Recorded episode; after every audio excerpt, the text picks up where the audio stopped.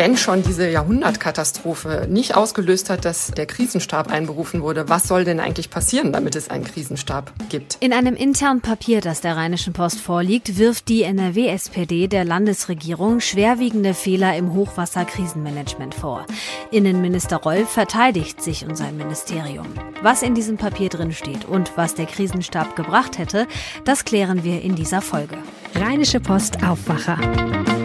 News aus NRW und dem Rest der Welt. Hallo und herzlich willkommen zum Aufwacher. Heute mit Wiebke Dumpe. Schön, dass ihr dabei seid. Die schlimmste Naturkatastrophe in der Geschichte des Landes. So hat NRW-Innenminister Reul die Hochwasserkatastrophe bezeichnet. Und trotzdem hat die Landesregierung offenbar keinen Anlass gesehen, den Krisenstab auf Landesebene einzuberufen. Einer von vielen Punkten, die die Landes-SPD jetzt ankreidet. In einem internen Papier, das der RP-Redaktion vorliegt, kritisiert die Partei das Krisenmanagement der Landesregierung scharf.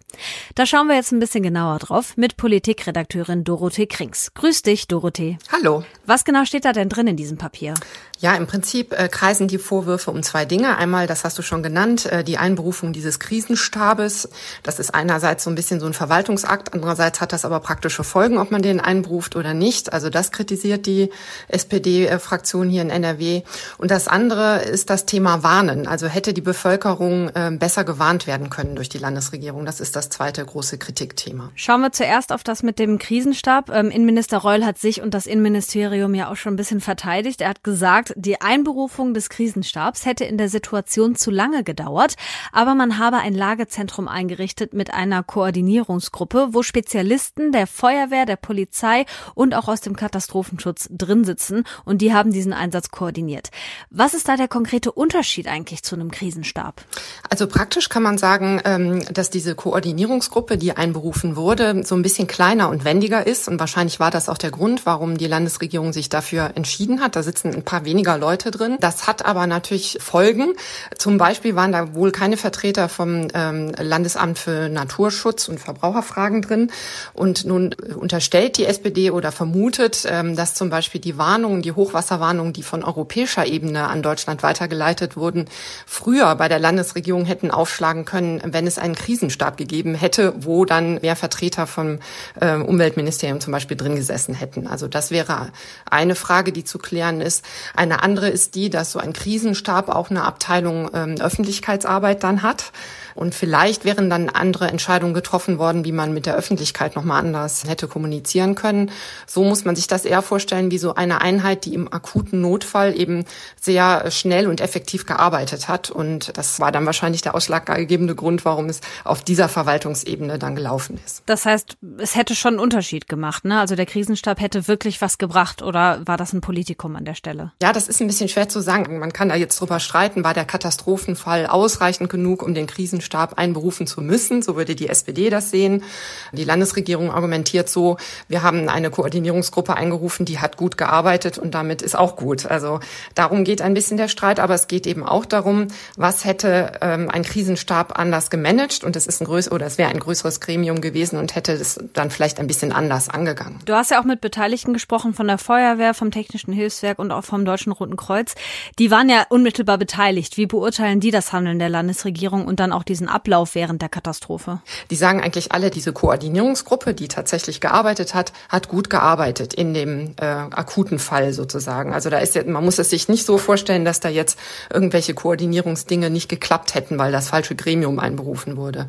Andererseits äh, sagen wir zum Beispiel Vertreter der Feuerwehrleute, wenn schon diese Jahrhundertkatastrophe nicht ausgelöst hat, dass äh, der Krisenstab einberufen wurde, was soll denn eigentlich passieren, damit es einen Krisenstab gibt?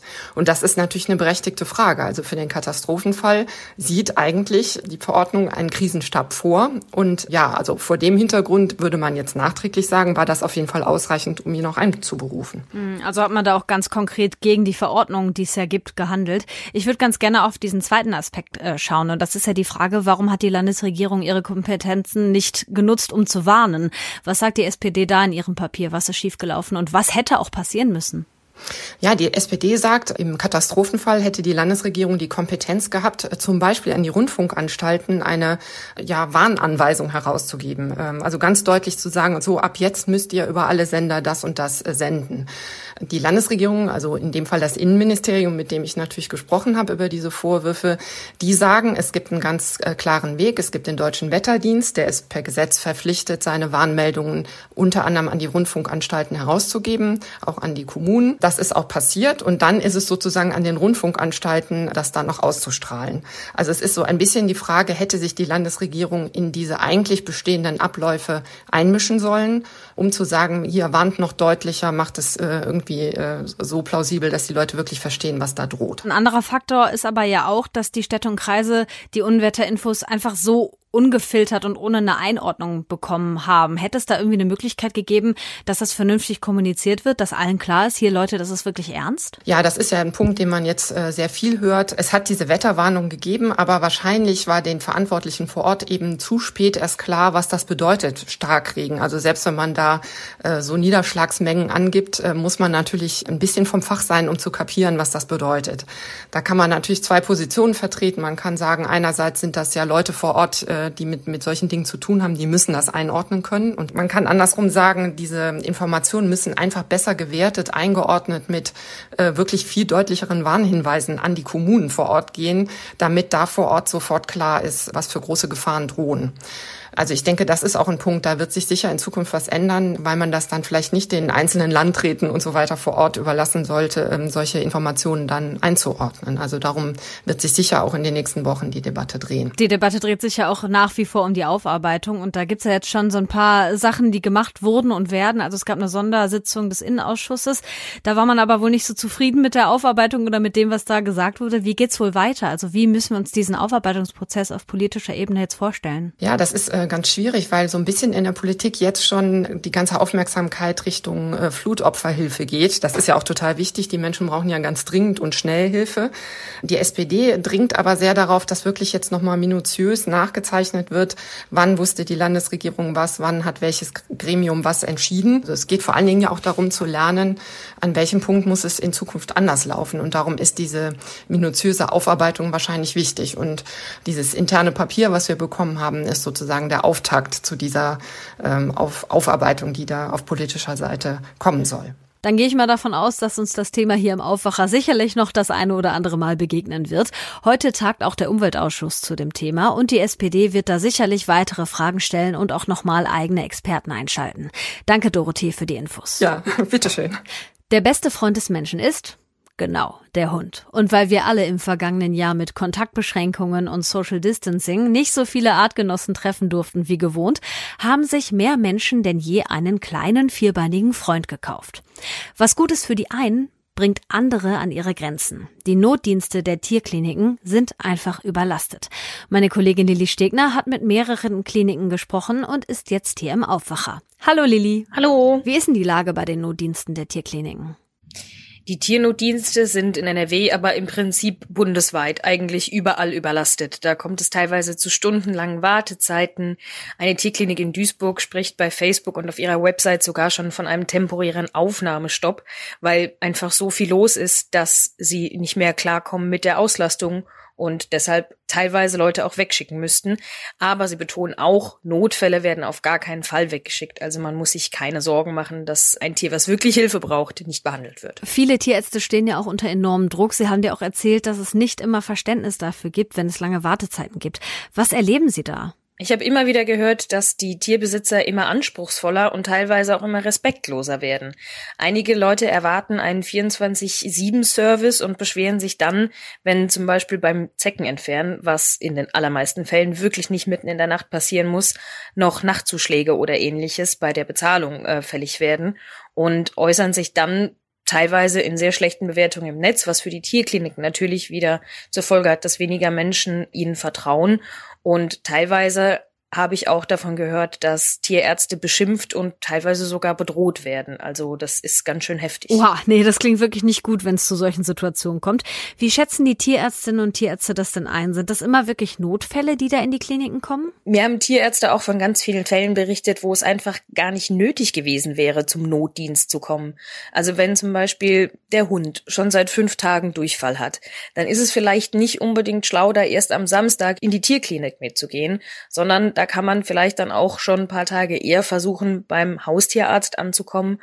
Oder eben die Zecke, die ich schon erwähnt hatte, die muss nicht unbedingt mitten in der Nacht entfernt werden. Die ist, wie Andreas Bulgrin so schön gesagt hat, am nächsten Morgen auch noch da. Und wenn nicht, dann ist sie abgefallen und das Problem hat sich erledigt.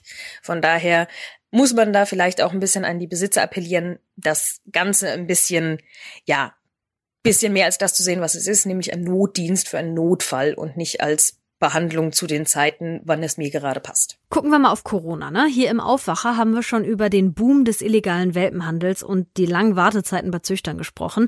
Sehen die Kliniken auch bei dem Run auf die Notdienste jetzt einen Zusammenhang mit Corona? Ja, also Corona ist definitiv auch ein Teil des Problems, wenn auch nicht das einzige. Aber in der Anikura Tierklinik Neandertal hat man äh, mir zum Beispiel gesagt, die haben einen Zuwachs von fast 20 Prozent an Patienten, was natürlich eine Menge ist, weil sie auch vorher schon sehr gut ausgelastet waren.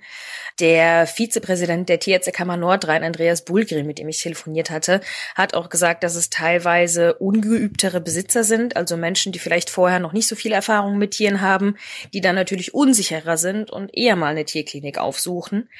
Ein Problem ist auch, dass während der Lockdowns und zum Teil noch bis heute die Besitzer aus Hygienegründen nicht mit in die Praxis rein dürfen und das Pflegepersonal die Tiere quasi draußen auf dem Parkplatz oder vor der Tür abholt, dann braucht man natürlich aber auch mehr Pflegepersonal, um zum Beispiel den Hund während der Impfung festzuhalten, was sonst der Besitzer machen würde. Und genau dieses Pflegepersonal ist aber in vielen Fällen eben einfach nicht da, weil immer weniger Menschen diesen Beruf machen wollen, beziehungsweise mit den Schichtdiensten klarkommen wollen. Klingt jetzt so, als sei die Arbeitszeit auch ein wichtiger Faktor, warum es insgesamt eigentlich zu wenig Personal gibt, oder? Er hat ganz viele Gründe genannt, warum die Situation gerade jetzt eben eskaliert. Aber ein Problem ist ja die Arbeitszeit und vor allem eben die Ruhezeit, die vorgeschrieben ist durch das Arbeitsschutzgesetz. Er meinte, diese Ruhezeiten müssten flexibler gestaltbar sein. Also zum Beispiel wie in der Humanmedizin, wo Menschen durchaus die Ruhezeiten teilweise für verkürzen können, wenn es dann im, in der gesamten Arbeitszeit immer noch eingehalten wird. Und er hat auch mehrfach betont, dass es eben nicht darum geht, dass die Menschen, die in diesen Jobs arbeiten, mehr arbeiten sollen oder irgendwie ausgebeutet werden sollen. Aber man müsste eben in der Lage sein, das besser zu verteilen, ohne dass dann äh, finanzielle oder eben auch tatsächlich rechtliche Konsequenzen auf die Betreiber der Tierkliniken zukommen. Ich glaube, das ist dann ein grundlegendes Problem, was mit dem Ende der Pandemie nicht gelöst sein wird.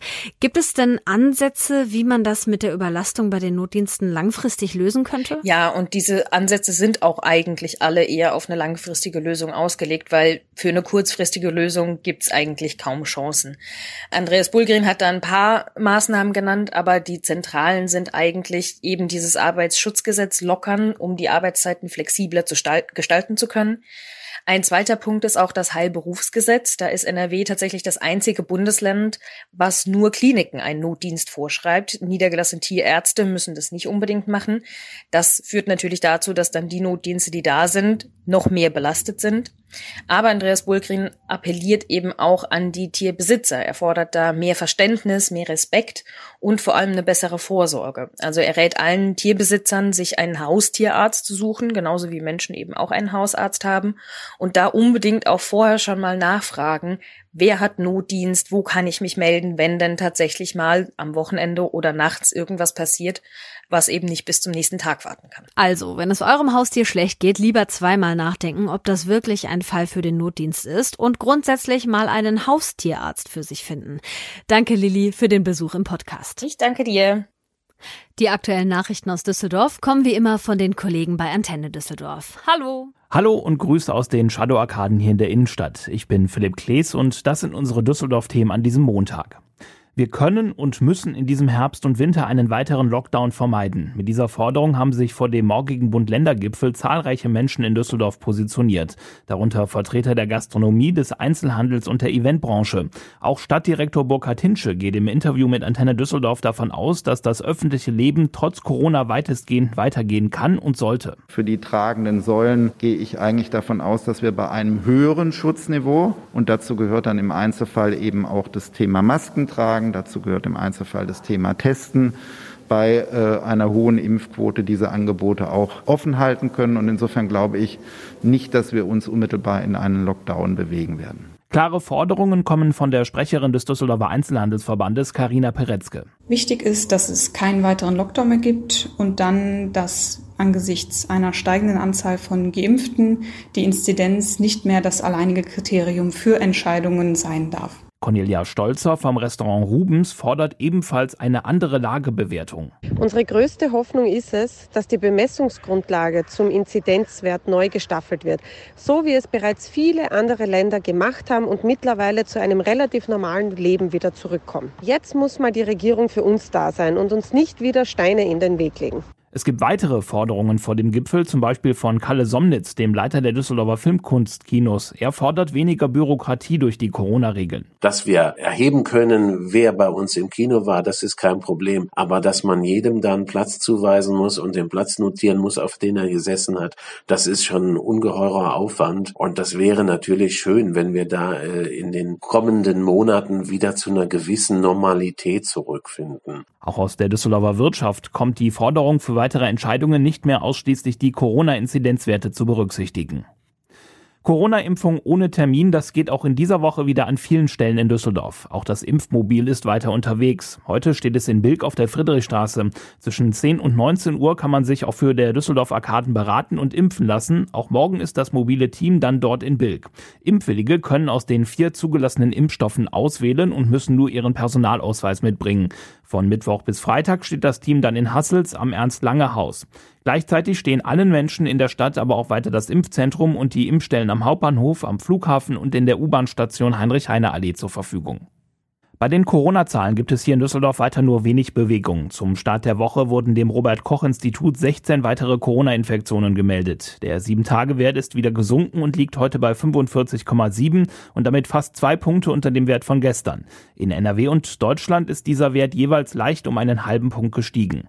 Neue Todesfälle im Zusammenhang mit dem Virus wurden für Düsseldorf nicht gemeldet. Seit Beginn der Pandemie im März vergangenen Jahres sind 440 Menschen in unserer Stadt an den Folgen ihrer Infektion gestorben. In Tokio sind die 29. Olympischen Sommerspiele zu Ende gegangen. Der Kanute Ronald Raue durfte zum Abschluss seiner Karriere die deutsche Fahne bei der Schlussfeier tragen. Das deutsche Team kehrt mit der schwächsten Medaillenausbeute seit der Wiedervereinigung zurück nach Deutschland. Kurz vor der Abreise gab es noch den zweiten Corona-Fall im Team. Fünfkampfsportdirektorin Susanne Wiedemann war positiv getestet worden und darf Japan vorerst nicht verlassen. Athletinnen und Athleten hier aus Düsseldorf sind mit zwei Medaillen aus der japanischen Hauptstadt zurückgekehrt. Tischtennisass Timo Boll konnte zum Beispiel mit der Mannschaft Silber holen. Damit war er sehr zufrieden und sprach sogar von einer Werbung für den Sport. Ich glaube einfach, dass wir gerade auch die mal im Einzel, aber auch jetzt in der Mannschaft einfach Werbung auch für unseren Sport gemacht haben. Ich denke, da waren ein paar mitreisende Spiele dabei und ich hoffe, dass wir ein paar neue Tischtennis-Fans gewonnen haben. Dann hat es sich gelohnt. Judoka Johannes Frei konnte mit der Mannschaft Bronze holen, für ihn das absolut Größte. Für mich ist natürlich ein Kindheitstraum in Erfüllung gegangen. Das große Ziel war es da, eine Medaille zu gewinnen. Habe starke Leute im, im Teamwettbewerb geschlagen, wichtige Punkte fürs Team geholt, die am Ende auch dazu geführt haben, dass wir um Bronze kämpfen. Nicht so gut lief es dagegen für die Hockeydamen um Céline Urus. Sie schieden als Medaillenkandidat im Viertelfinale aus und kehrten mit leeren Händen zurück. Auch das Beachvolleyball-Duo Borger Sude, Fechter Benjamin Kleibrink und Ruderin Leonie Menzel spielten bei der Medaillenvergabe keine Rolle. Die Fortuna hat sich im DFB-Pokal keine Blöße gegeben und hat in der ersten Runde klar gewonnen. Und zwar mit 5 zu 0 beim Oberligisten Oldenburg. Trainer Christian Preußer war zufrieden mit dem Auftritt seiner Mannschaft. Ja, wir wollten von Anfang an Druck machen. Wir wollten die erste Linie anlaufen. Das hat gut geklappt. Dann kamen relativ viele lange Bälle, die wir dann eingesammelt haben. Und so hatten wir dann, wie gesagt, von Anfang an Spielkontrolle. Ich finde, das war ein gutes Spiel. Die Tore für die Fortuna erzielten zweimal Rufen Hennings, David Kovnatski und Niklas Schipnowski. Außerdem gab es ein Eigentor der Oldenburger. In der Liga geht es für die Fortuna am kommenden Samstag mit einem Auswärtsspiel in Nürnberg weiter. Die Antenne Düsseldorf Nachrichten nicht nur im Radio und hier im Aufwacher Podcast, sondern rund um die Uhr auch online auf unserer Homepage antennedüsseldorf.de. Und das könnt ihr heute auch noch im Blick behalten. Das Hochwasserkrisenmanagement der NRW-Landesregierung ist heute gleich zweimal Thema in Düsseldorf. Am Vormittag kommt der Umweltausschuss in einer Sondersitzung zusammen, um mögliche Fehler beim Krisenmanagement aufzuarbeiten. Am Nachmittag gibt es dann eine Sondersitzung des Landtags, in der Ministerpräsident Armin Laschet den aktuellen Stand und das weitere Vorgehen bei der Unterstützung der Flutopfer bekannt geben wird hat das Landesamt für Natur, Umwelt und Verbraucherschutz nach dem Brand in einer Sondermüllverbrennungsanlage in Leverkusen zu früh Entwarnung gegeben? Das zumindest wirft die Umweltorganisation Greenpeace dem Lahnhof jetzt vor. Man habe aus zu wenigen Proben eine Entwarnung abgeleitet. Zu dem Vorwurf kommt es, weil Greenpeace in einer eigenen Untersuchung von Brandrückständen wohl in mehreren Proben eine Konzentration krebserregender Stoffe gefunden habe, darunter auch Dioxine. Greenpeace fordert jetzt weitere Untersuchungen und dass Rußpartikel und Bruchstücke fachgerecht gesammelt und entsorgt werden sollen. Am vergangenen Donnerstag hatte das Lahnuf in Leverkusen Entwarnung gegeben. Man habe Böden und Pflanzen untersucht und keine gesundheitsschädliche Belastung festgestellt. Der Brand in der Sondermüllverbrennungsanlage und die Folgen sind heute auch Thema im NRW-Umweltausschuss. Das Wetter für heute und morgen gebe ich euch natürlich auch noch mit. Heute ist es überwiegend wolkig und im Laufe des Tages kommen immer mal wieder Schauer runter. Es kann auch Gewitter geben. Es bleibt so wie die letzten Tage bei 21 bis 23 Grad. In den Hochlagen kriegen wir um die 17 Grad. In der Nacht gibt es dann Schauer, die am Dienstagmorgen abziehen. Im Norden kann es dann morgen auch am Nachmittag immer mal wieder regnen. Sonst ist es aber überwiegend trocken. Maximal 24 Grad sind dann drin.